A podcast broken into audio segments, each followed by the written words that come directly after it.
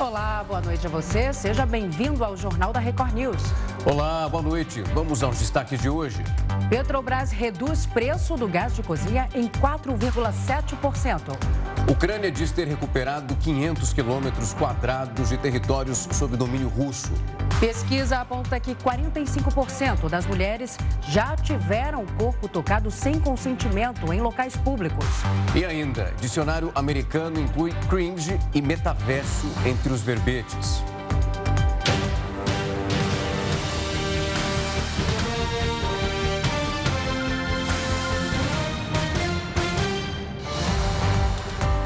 Petrobras anunciou uma queda no preço do gás de cozinha que é vendido para as distribuidoras, é um ponto importante. Esse valor médio vai passar então de R$ 4,23 para R$ 4,03 por litro, o que representa uma redução de 4,7%. Com isso, um botijão de 13 quilos deve custar cerca de R$ 52,34. Essa mudança começa a valer a partir da próxima terça-feira. De acordo com a empresa, essa variação acompanha a evolução dos preços de referência.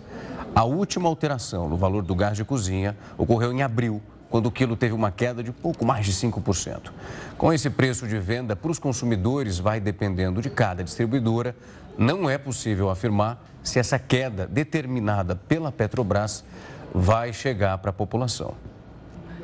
A Ucrânia anunciou ter recuperado territórios que estavam sob domínio russo. O Jornal da Record News volta já. O Jornal da Record News já está de volta. A ministra Rosa Weber tomou posse como nova presidente do Supremo Tribunal Federal nesta segunda-feira. Ela será a terceira mulher a comandar a corte. Quem tem os detalhes para a gente direto de Brasília é o repórter Alessandro Saturno. Oi, Alessandro, boa noite para você. Olá, Salsi. Boa noite para você e a todos que nos assistem. Bom, estamos aqui, né, em frente ao Supremo Tribunal Federal e também perto do Congresso Nacional na Praça dos Três Poderes. A cerimônia ocorreu lá no STF. A gestão da ministra Rosa Weber vai durar pouco mais de um ano, ou seja, ela vai até outubro do ano que vem. Isso porque em outubro ela completa 75 anos e terá de se aposentar de forma compulsória. A cerimônia que ocorreu hoje à tarde contou com a presença dos presidentes presidentes da Câmara, Arthur Lira, e também do Senado, Rodrigo Pacheco. O presidente Jair Bolsonaro ele não pôde vir por questão de campanha eleitoral. A ministra, durante o discurso né, que ela fez nessa cerimônia, ela disse que quer justamente fortalecer o tribunal e quer uma gestão aí possivelmente bem longe de holofotes, como ocorreram com gestões anteriores. Vamos ouvir aí um trecho da fala da nova presidente do Supremo Tribunal Federal.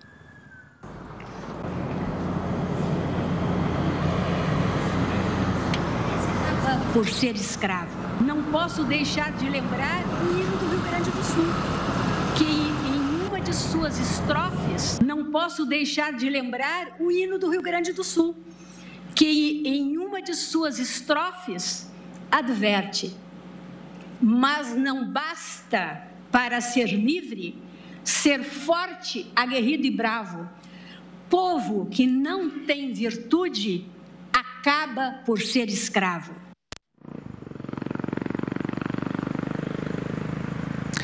Salso e Rafael, um ponto importante que também foi ressaltado durante o discurso né, da presidente do STF, ministra Rosa Weber, é que ela vai tentar evitar, ou melhor, ela vai tentar fazer uma gestão evitando aí confronto com os demais poderes, executivo e legislativo. Né? Então ela disse que vai tentar fazer essa gestão justamente sem muito holofote, sem complicação com os demais poderes. Lembrando que também tomou posse hoje o vice-presidente do STF, o ministro Luiz Roberto Roberto Barroso, e é ele que vai assumir a presidência do STF em outubro, como eu já falei, outubro do ano que vem, quando a ministra Rosa Weber vai se aposentar de forma compulsória, pois ela vai completar 75 anos. Salce, Rafael.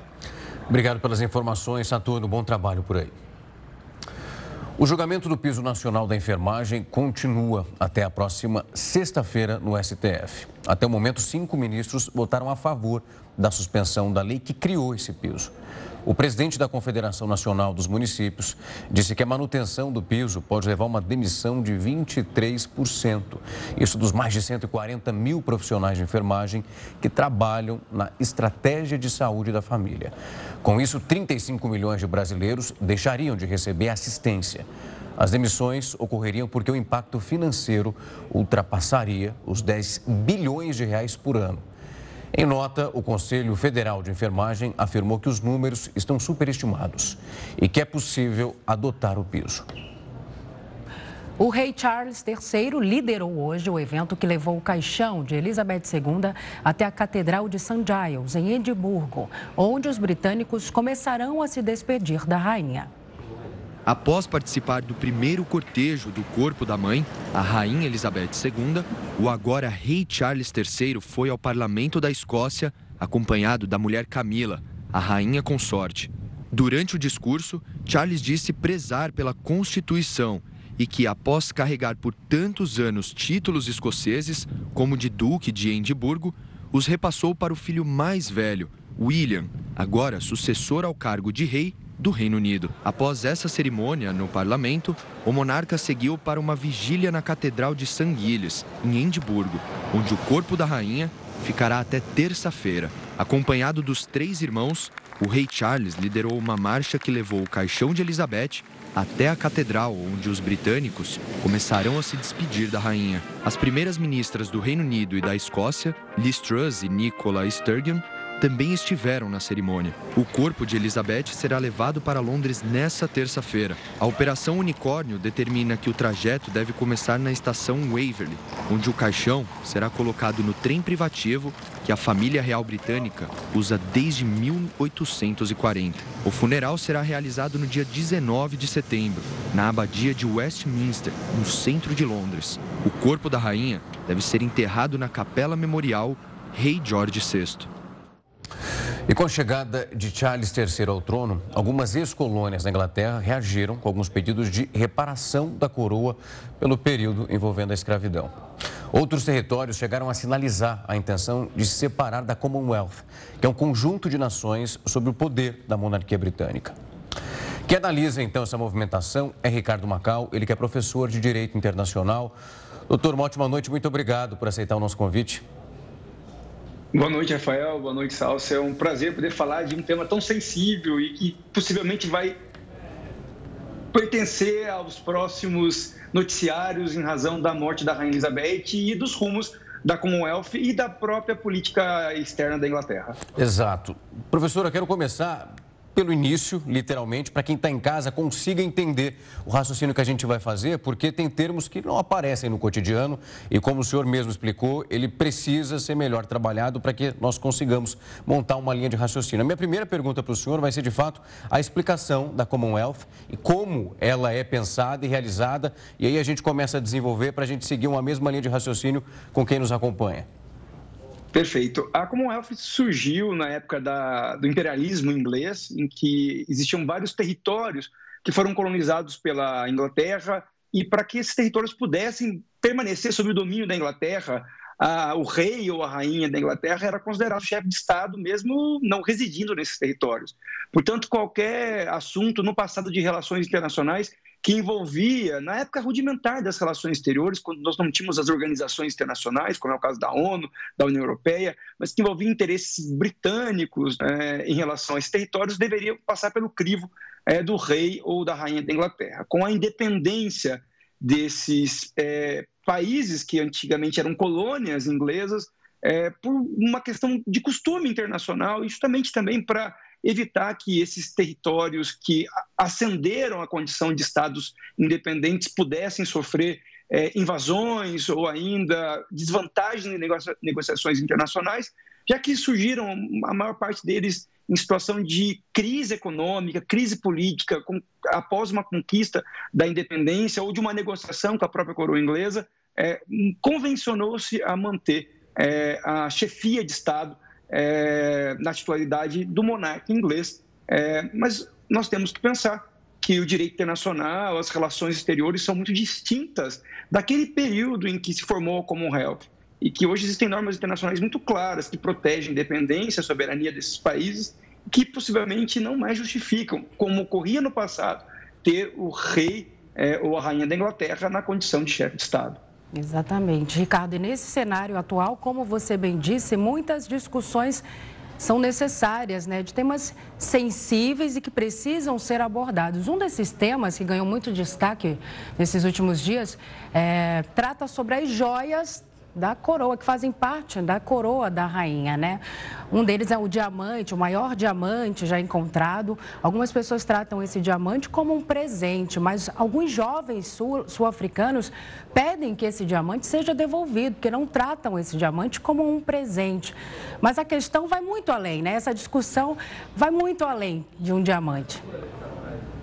Olha, é, eu acho que os diamantes e todas uh, as pedras preciosas que ornamentam é, a coroa inglesa e a própria figura da monarquia britânica é apenas utilizado metaforicamente para expressar o inconformismo de quem hoje reside nos países africanos e asiáticos que foram colônias da Inglaterra durante muito tempo e que foram, é, naquele mecanismo de colonização, explorados é, pelo, pelo Estado inglês e que sofreram não apenas é, é a, a, extração de metais e pedras preciosas, mas também a perda de milhares de vidas em guerras de independência.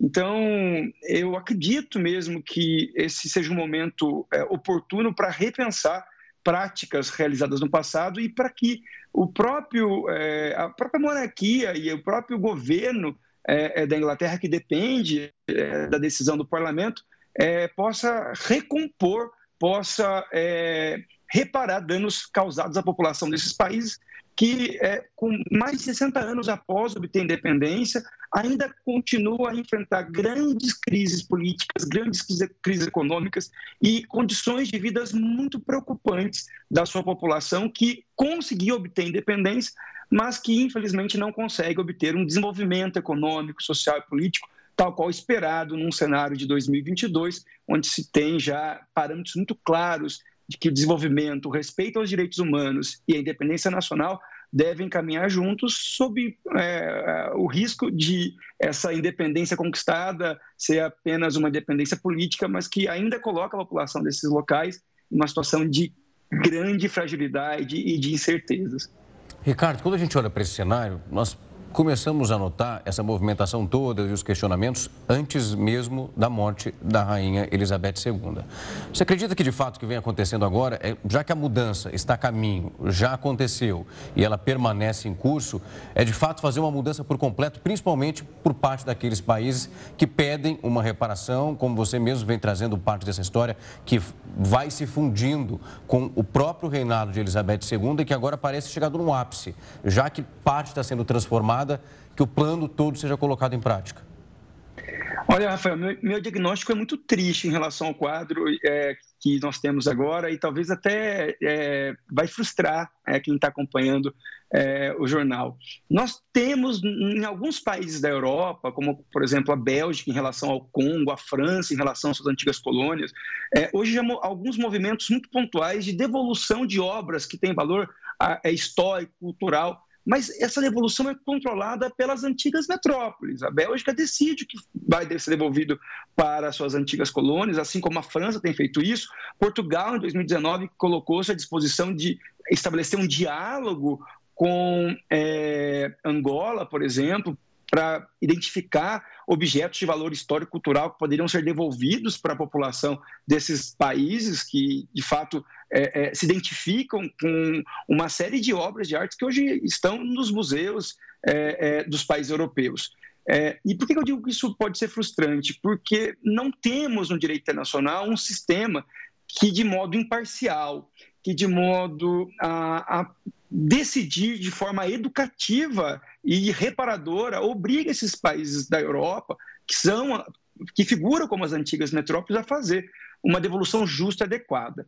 Nesse contexto todo, a Inglaterra é um exemplo que nós usamos, porque em 2013 ela foi o único país europeu condenado a realizar reparação é, em relação a mortes e violações aos direitos humanos que ocorreram no Quênia.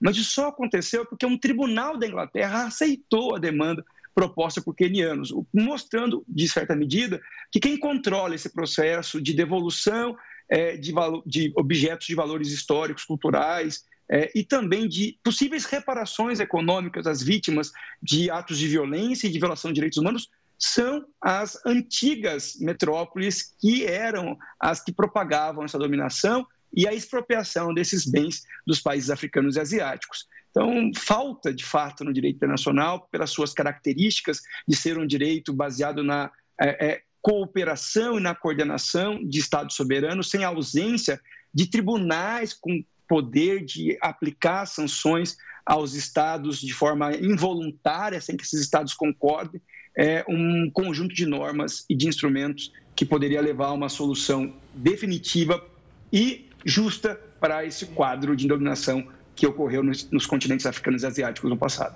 E seguindo nessa linha aí, Ricardo, Charles III sequer falou né, sobre alguma reparação em seu discurso, não tocou nesse assunto. Isso teria chateado ainda mais né, essas colônias e em uma das imagens marcantes da última visita da Kate e de William, né, o, o, rei, o príncipe e a princesa de Gales à Jamaica, eles cumprimentaram as crianças e entre eles é, havia uma grade. Aquela imagem foi muito forte, né? essa imagem repercutiu muito.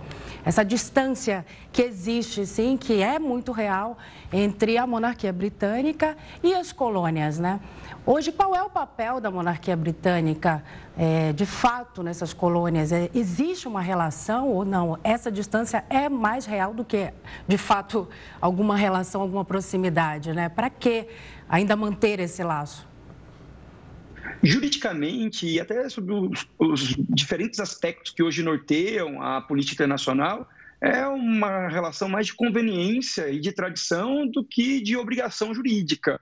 Então, eu acredito que se o Charles, que agora é o rei é, da Inglaterra, é, precisar contar com o apoio dessas antigas colônias que hoje são estados soberanos independentes, que ainda reconhecem é, a, a, autoridade do rei ou da rainha inglesa como chefe de estado, queira manter é, é, laços efetivos é, e manter a própria subsistência, né, a permanência da Commonwealth, pode ser que a Inglaterra comece a adotar práticas voluntárias, mas controladas pelo próprio governo inglês, pela própria monarquia inglesa, de reparação, de pedidos de desculpa, de devolução de patrimônio com valor cultural, mas justamente para manter é, esse cenário que, ao longo dos últimos anos, em especial após o fim da Segunda Guerra Mundial, após a criação das organizações internacionais, por exemplo, nós podemos é, é citar aqui a ONU, é, a OEA no continente africano, a União Africana,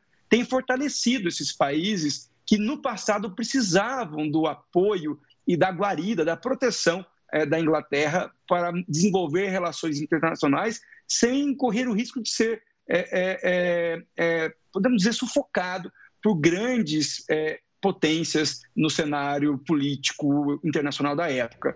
Então, pode ser que sim, nós teremos nos próximos anos movimentos voluntários da Inglaterra de reconhecimento dessa, desse quadro né, de exploração, desse quadro de usurpação de patrimônio que pertence a esses povos, mas é, isso talvez ocorra justamente para tentar mostrar uma aproximação e é, a sua observação, Salsa, é muito pertinente aqui no momento, em relação a esses povos que sempre estiveram muito distantes da realidade britânica, mas tinham né, no rei, e tem ainda no rei e na rainha da Inglaterra, seus, é, é, seu chefe de Estado, aquele que é responsável por conduzir os assuntos de maior importância é, nas relações exteriores. Isso deve, sem dúvida nenhuma, não porque esses países mudaram, esses países obtiveram hoje um progresso econômico, mas porque a dinâmica das relações internacionais é muito distinta.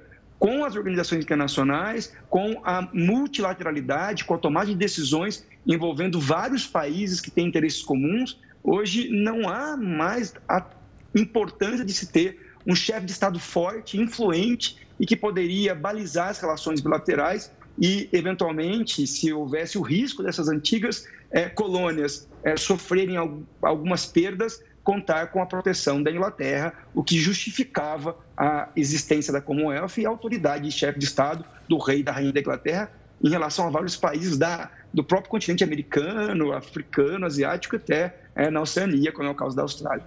Sim. Ricardo, foi um prazer recebê-lo aqui. Muito obrigado por aceitar o nosso convite mais uma vez, para a gente conseguir explicar um pouco mais essa questão e levar esse conhecimento para quem está em casa entender as, as diferentes vertentes desse ponto. Foi um prazer recebê-lo aqui. Muito obrigado. Até mais. Tchau, tchau. Boa noite. Até mais. Tchau, tchau. Agradeço. A Prefeitura de São Paulo afirmou que vai interditar o imóvel onde funcionava um asilo clandestino que pegou fogo na zona leste de São Paulo. Membros da Defesa Civil foram até o sobrado onde funcionava o asilo de maneira irregular na zona leste da capital paulista. Os fiscais tentaram interditar a casa de repouso clandestina, onde seis pessoas morreram e duas ficaram feridas no incêndio no último sábado. Mas não conseguiram porque os proprietários do imóvel não compareceram ao local. Os agentes precisaram entrar no lugar para avaliar as condições do sobrado e saber se as estruturas foram abaladas pelo fogo. A gente só vai poder dar eh, emitir algum documento com a presença do proprietário do imóvel e tendo acesso ao mesmo. O incêndio tomou conta do imóvel. O local não tinha recursos básicos para prevenção de incêndio ou saídas de emergência. As grades nas janelas também dificultaram qualquer tentativa de fuga. A suspeita é que o fogo teria sido provocado por um curto-circuito na fiação elétrica, mas as causas continuam sendo investigadas. O pessoal que mora aqui perto, na hora que aconteceu, acho que se soubesse, né? Acho que até chamava um resgate mais rápido, alguma coisa do tipo, né?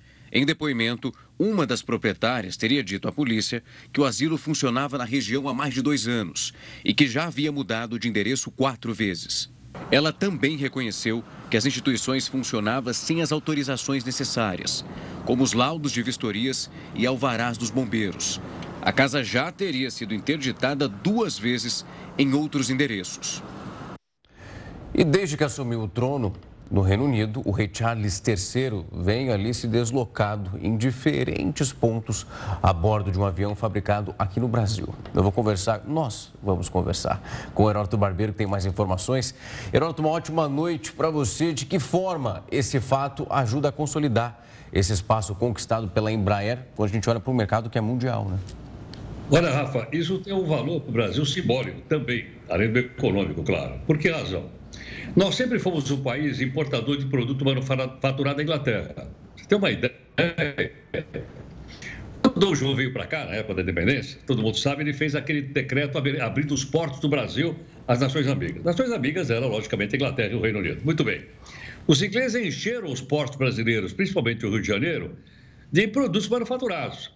Sabe que uma vez eles mandaram um navio carregado de patins de gelo para serem vendidos no Rio de Janeiro. Alguém esqueceu de avisar o pessoal lá que no Brasil, pelo menos no Rio de Janeiro, não dá para fazer patinação de gelo. Mas agora a coisa está se invertendo. Por que razão? Esse avião que nós estamos mostrando aí é um avião fabricado pela Embraer do Brasil. É um modelo chamado Legacy, é o maior dos modelos, são vários, esse é o maior modelo. Mas isso mostra o seguinte: isso mostra que a tecnologia brasileira ela conquistou vários lugares do mundo. E isso dá uma visibilidade muito boa para o Brasil. Não só porque carregou o novo rei do Reino Unido, que é o Carlos o Charles III, mas também pelo seguinte, pelo fato que a Embraer é uma empresa hoje, ela é a terceira maior produtora de aviões civis do mundo.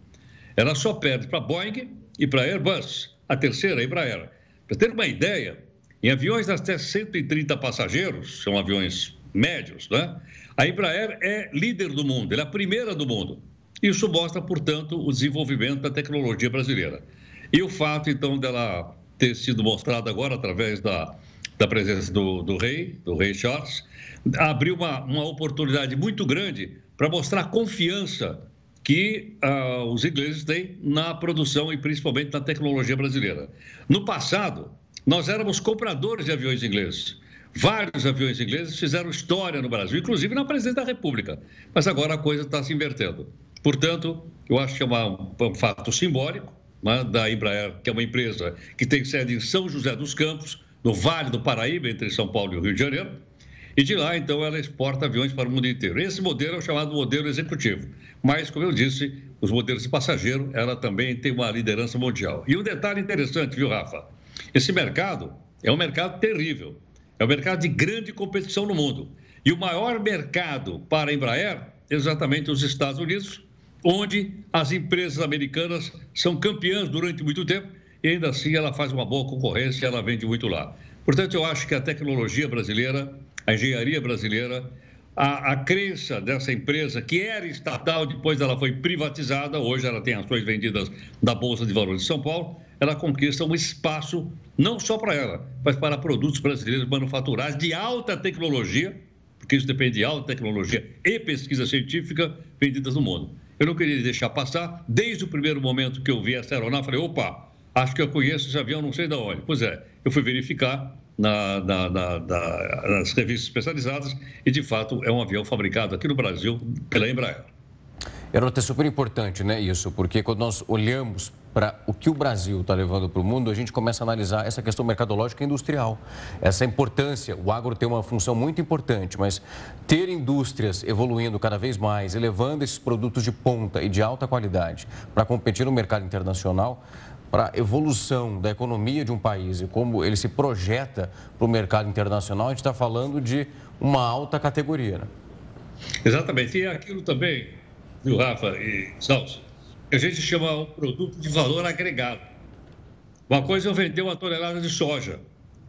Né? E outra coisa é eu vender uma tonelada de tecnologia, que é quanto pesa um avião desse. Exato. E, logicamente, uma tonelada de soja, ela é, ela é, o preço é mundial, é global, é uma commodity, mas um avião como esse não é. Um avião desse custa vários e vários milhões de dólares. Sem dúvida, Heródoto, é bom, é bom esse tipo de notícia, porque a gente, apesar do contexto é super triste, estamos falando da situação envolvendo ali de plano de fundo a morte da rainha Elizabeth II, mas perceber que o mercado brasileiro, de alguma forma, vem se movimentando e para frente, se projetando de maneira positiva, investindo em tecnologia. Dá para acreditar, dá para de fato entender a importância que isso tem, porque é um efeito cascata. Né? Se temos ali o produto sendo vendido na ponta, esse processo de produção também vai se especializando e criando uma indústria cada vez mais forte e potente, assim que deve ser. Heródoto, uma ótima noite para você. Igualmente, gente, um abraço para vocês. Obrigado. Até, tchau, tchau. Tchau, tchau. Uma pesquisa apontou que 45% das mulheres já tiveram corpo tocado sem consentimento em locais públicos. O Jornal da Record News volta já.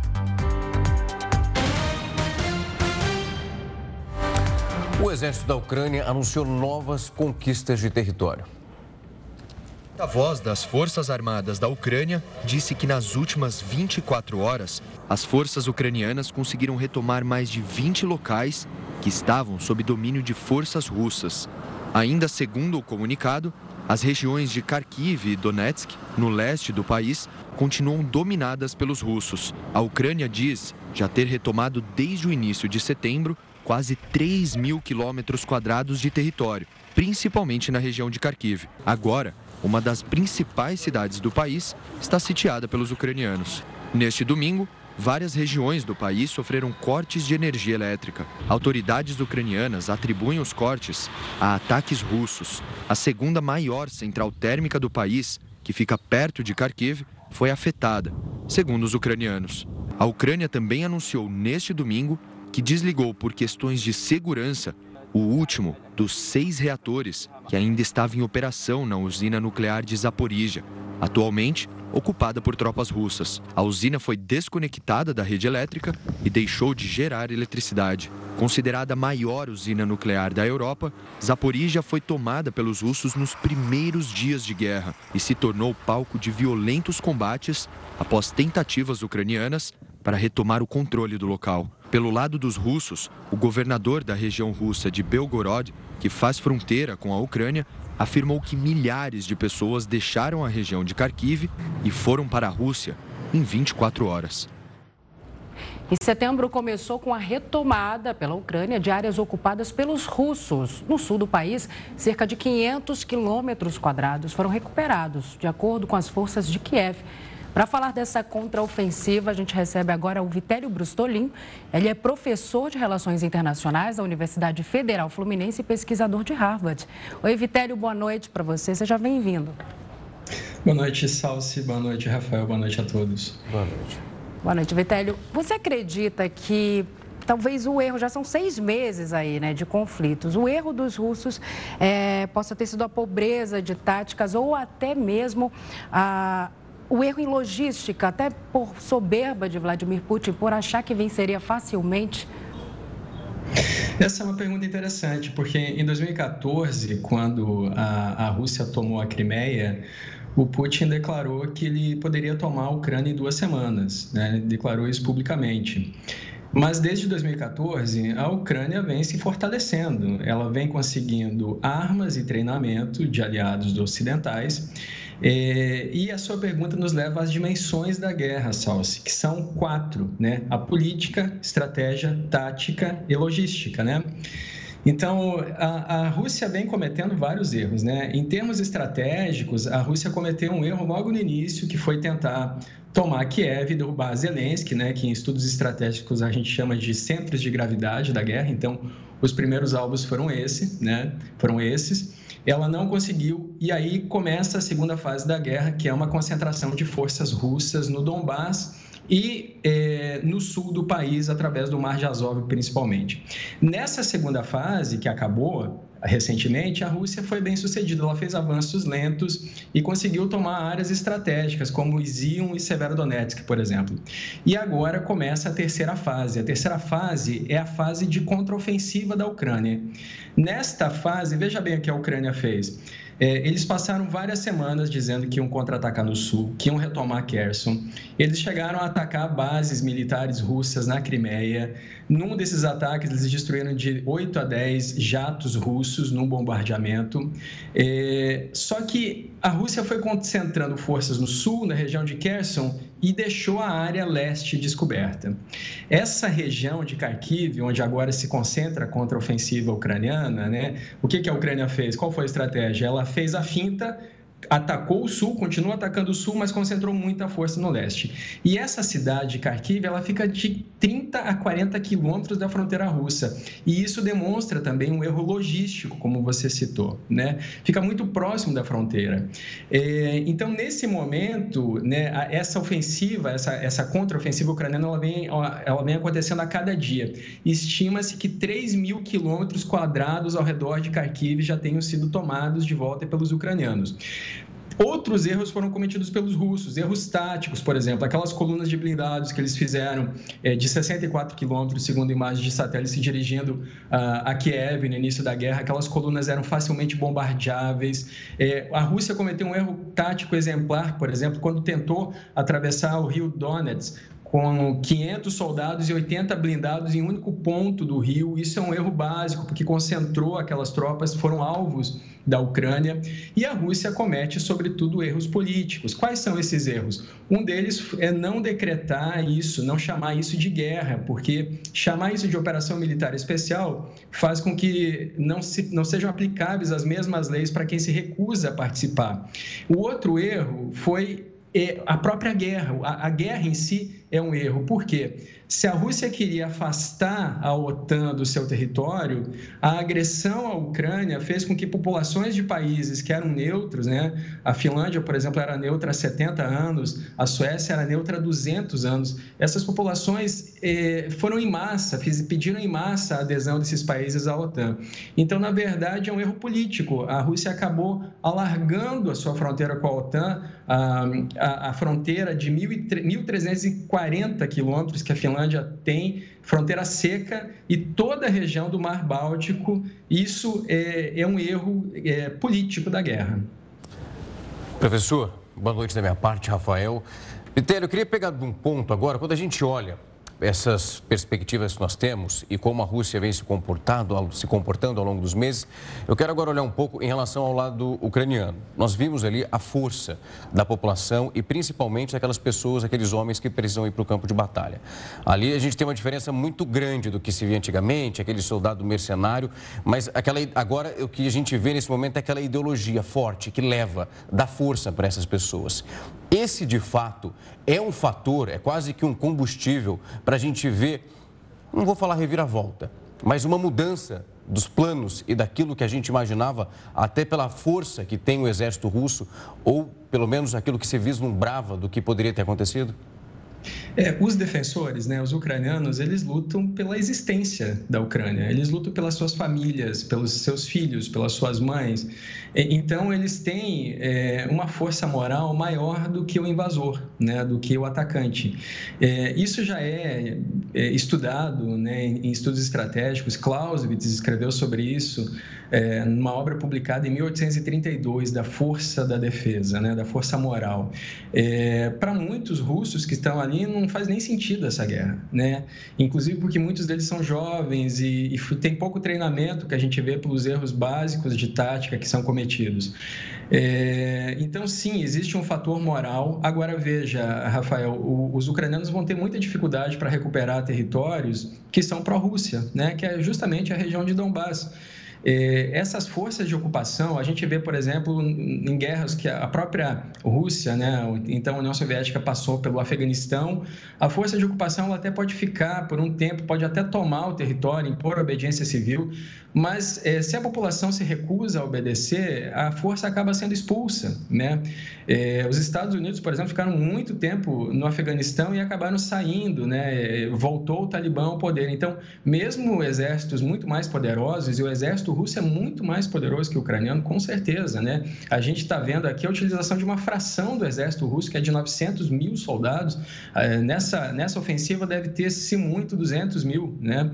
É, e isso é uma das críticas, inclusive, dirigidas ao Putin, né? Hoje teve um, um pedido de renúncia, vejam, essa ofensiva é, o, o, que está acontecendo ali, que eles, é, alguns russos consideram isso que, que, que o exército russo está sendo humilhado, né? 18 municípios da Rússia hoje é, pediram, né?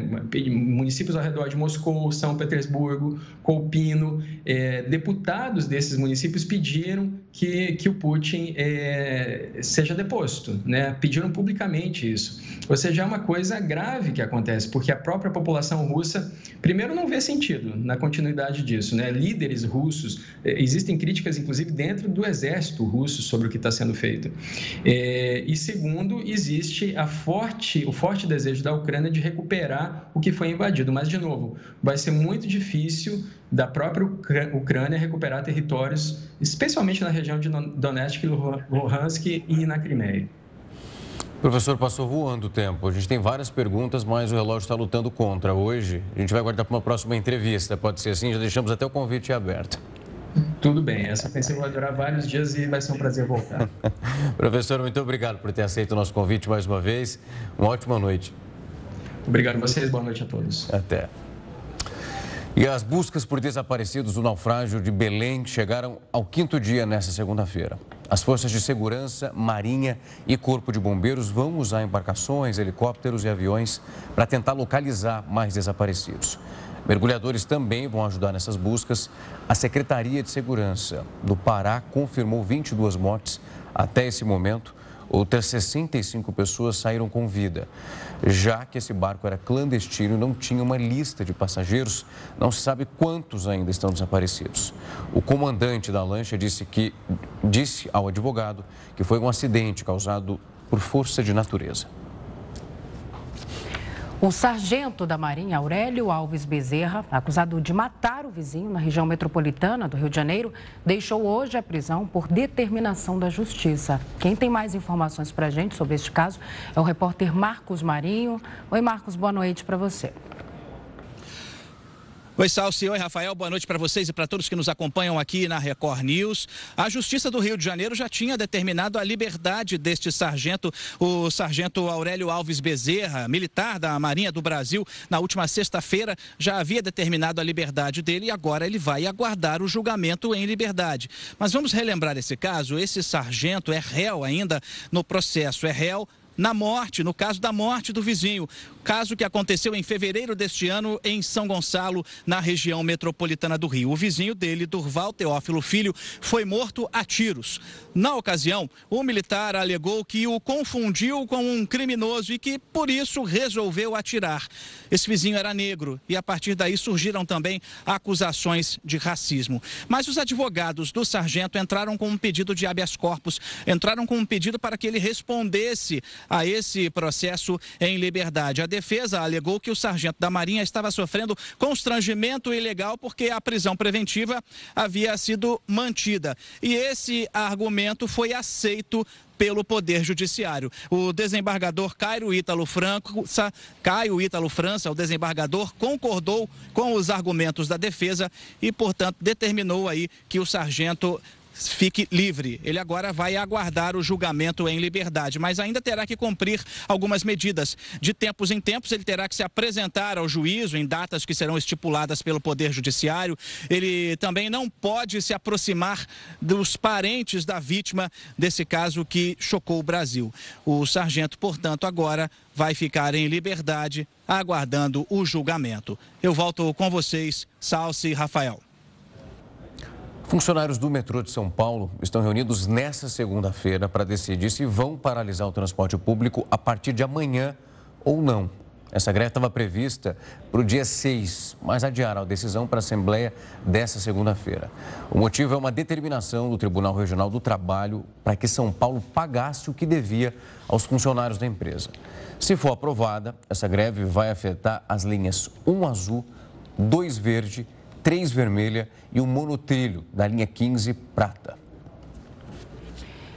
Enquanto 45% das mulheres brasileiras já tiveram corpo tocado sem consentimento em local público, apenas 5% dos homens admitem ter tomado essa atitude. É o que aponta um levantamento feito pelo IPEC e o Instituto Patrícia Galvão. Sobre essa contradição, a gente conversa agora com a Patrícia Vanzolini, advogada, especialista em direito penal. Oi, Patrícia, boa noite para você. Seja bem-vinda ao JR News. Boa noite, boa noite aí aos telespectadores. Patrícia, é, qual seria a explicação para essa diferença gritante aí nesses dados?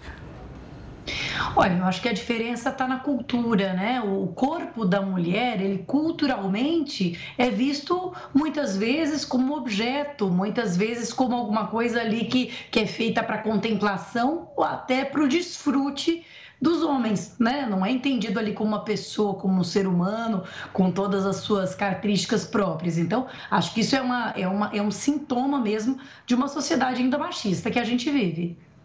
Patrícia, quando a gente olha, primeiramente, boa noite da minha parte, agora, Rafael. Patrícia, quando a gente olha para esse aspecto, é muito gritante a diferença. E aí, pegando por esse lado, dá para entender que realmente é algo cultural. Não é desculpa, para acontecer e para que as coisas permaneçam dessa forma. Mas você acredita que é de fato na maneira que eles fazem a leitura do que seria também o abuso na sua visão, distorcendo o que claramente, o que possível até inconscientemente, eles sabem o abuso que estão cometendo? Olha, Rafael, eu acho que como toda questão cultural, né? Por um lado a pessoa sabe que não está fazendo uma coisa certa, mas por outro lado, como ela já viu o outro fazer, como aquilo acaba sendo um pouco aceito, né? Tem uma certa conivência. Essa história do beijar, do pegar no cabelo, pegar na cintura, né? Que as pessoas acabam fazendo um pouco é, indo aí, né? No, no, no, no, no ombro, na história dos outros. O que eu acho é que é preciso que a gente entenda que isso está errado errado e que isso, inclusive, é crime. E por isso que eu acho que o direito penal pode ajudar num sentido até de educação. Né? Porque quando a gente olha, aquilo está escrito no Código Penal e aquilo é um crime, bom, aí não tem desculpa. Aí você tem que perceber que o que está fazendo é errado, não importa uh, se haja uma cultura assim ou assado, mas o que está fazendo é errado. Então, acho que é importante divulgar, é importante que a imprensa noticie que esse tipo de toque não consentido é crime, tem uma pena até razoavelmente alta, uma pena que pode chegar até cinco anos de prisão. Então, tá na hora da gente mudar o nosso jeito de, de ver as coisas. Patrícia, de fato não normalizar né? o absurdo, é, o, o, assédio, na dúvida denunciar. Na sua opinião, na sua opinião não, no seu ponto de vista, de fato, como é, especialista no assunto, a primeira atitude tem que ser a denúncia, de fato. É isso que contribui para que esses dados possam eh, ser reduzidos. Eu acho que tem que ser a denúncia, até porque ela dá o exemplo, né? Uma denúncia que saia, por exemplo, na imprensa, na mídia, né? Os outros que achavam aquilo normal vão ver e vão parar. Agora, é importante que todos ali, é, de alguma forma, se comprometam em evitar o abuso. Então, muitas vezes, quem está perto, né, tá ali na balada, o amigo chega numa menina e, e faz isso, dá um beijo não consentido, pega, os outros têm que chamar ele a razão. Né? Tem que falar, olha, não pode fazer isso, não é assim que se trata uma mulher, você não gostaria que fizessem em você.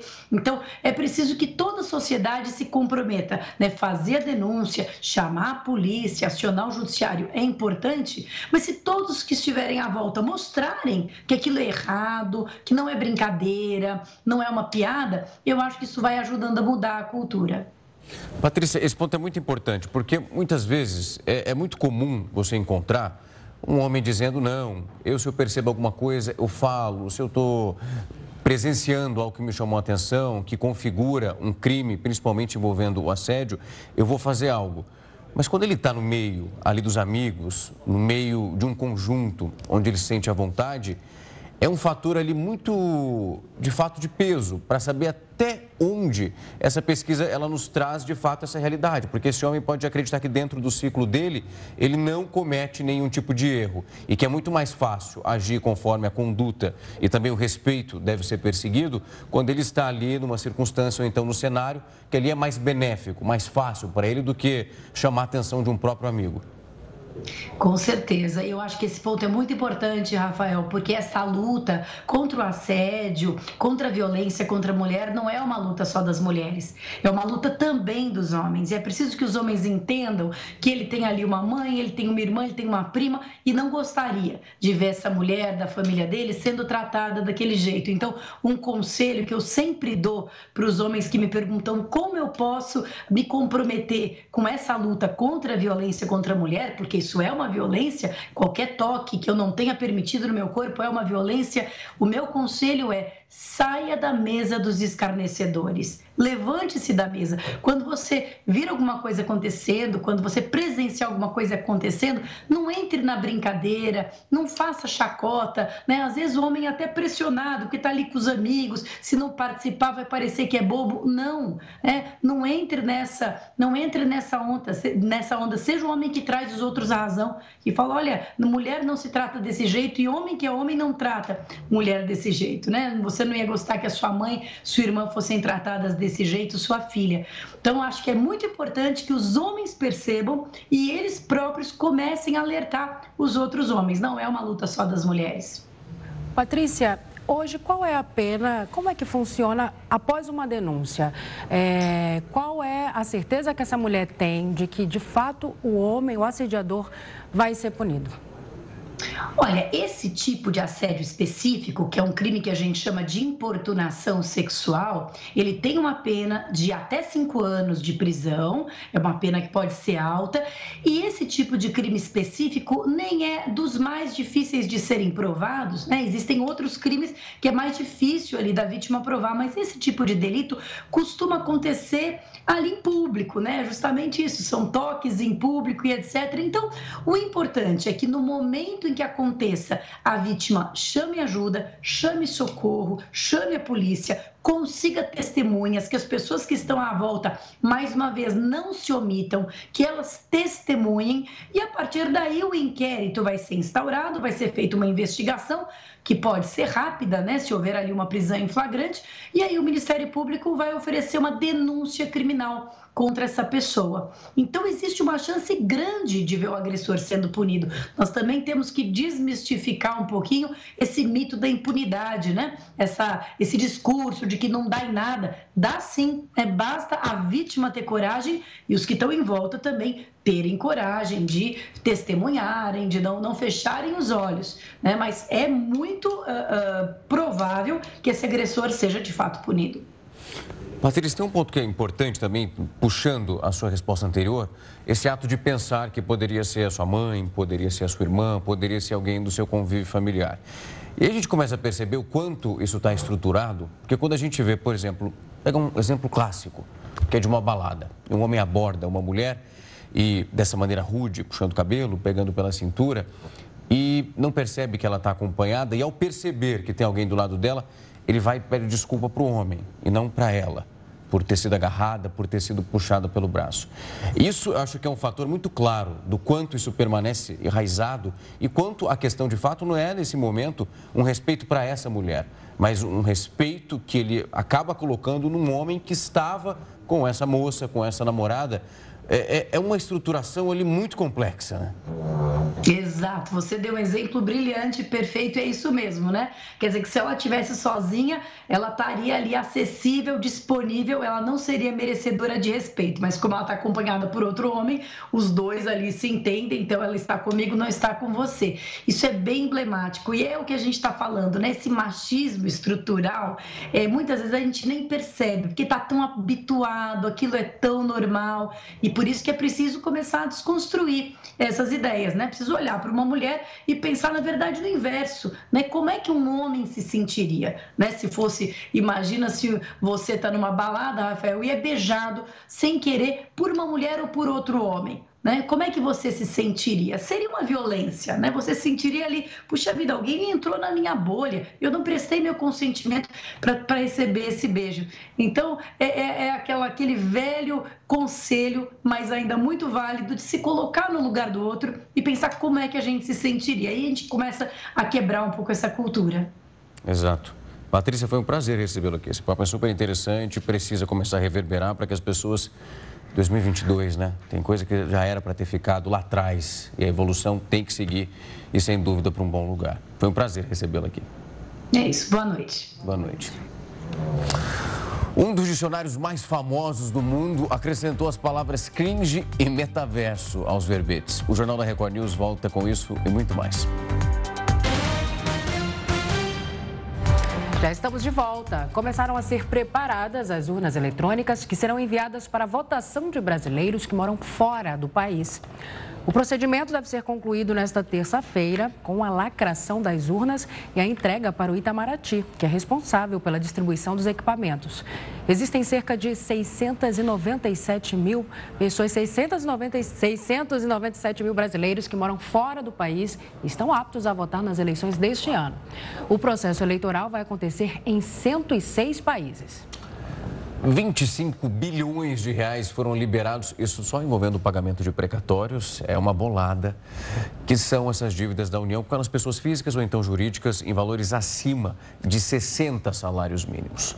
O cronograma, então, ele depende dos tribunais regionais e varia de acordo com o estado de origem de quem tem de fato para receber. Os lugares que serão beneficiados são Distrito Federal, Minas Gerais, Goiás, Tocantins, Mato Grosso, Bahia, Piauí, Maranhão, Pará, Amazonas, Roraima, Rondônia, Acre e Amapá. Ao todo, nesses estados, são quase 11 bilhões de reais a serem pagos. Autoridades do Paquistão precisaram destruir parte de uma rodovia para reduzir os impactos das frequentes inundações no país. A medida foi adotada para abrir espaço para a água escoar. Recentemente, 90% do distrito de Dadu ficou inundado. Desde junho, 33 milhões de pessoas foram afetadas e mais de 1.300 morreram. O Paquistão estima os danos em 150 bilhões de reais. Tanto o governo quanto a ONU atribuem as inundações às mudanças climáticas. E um foguete da Blue Origin, a empresa que é fundada por ele, o bilionário Jeff Bezos, caiu depois de decolar no estado norte-americano do Texas nessa segunda-feira. Felizmente, não havia tripulantes nessa cápsula. A máquina estava a mais de 11 mil metros de altitude quando precisou fazer uma aterrissagem forçada. Essa queda também não deixou feridos. A Blue Origin informou que o sistema de escape funcionou como era previsto. E segundo a Administração Federal de Aviação dos Estados Unidos, nenhum outro foguete da empresa vai poder decolar até que as investigações sejam então concluídas. E um dos dicionários mais populares do mundo adicionou 370 palavras novas. Entre elas estão cringe e metaverso. O dicionário norte-americano Merriam-Webster tem novas palavras entre os verbetes. Cringe foi uma gíria que também ficou famosa no Brasil. De acordo com o dicionário, significa uma coisa tão desajeitada que faz alguém se encolher. Já metaverso foi definido como um ambiente virtual que permite acesso de vários outros sistemas e realidades dentro da internet. Expressões que ficaram famosas durante a pandemia, como subvariante, dose de reforço e autorização de uso de emergência, agora também fazem parte do dicionário. Também foram incluídas gírias e expressões como cadeia de suprimentos e campainha de vídeo. O editor do dicionário disse em comunicado que palavras só são adicionadas quando existem evidências claras e sustentadas de uso. O Jornal da Record News fica por aqui. Obrigada pela sua companhia. Uma ótima noite para você. Logo na sequência vem o News das 10 com a Renata Caetano. Uma ótima noite.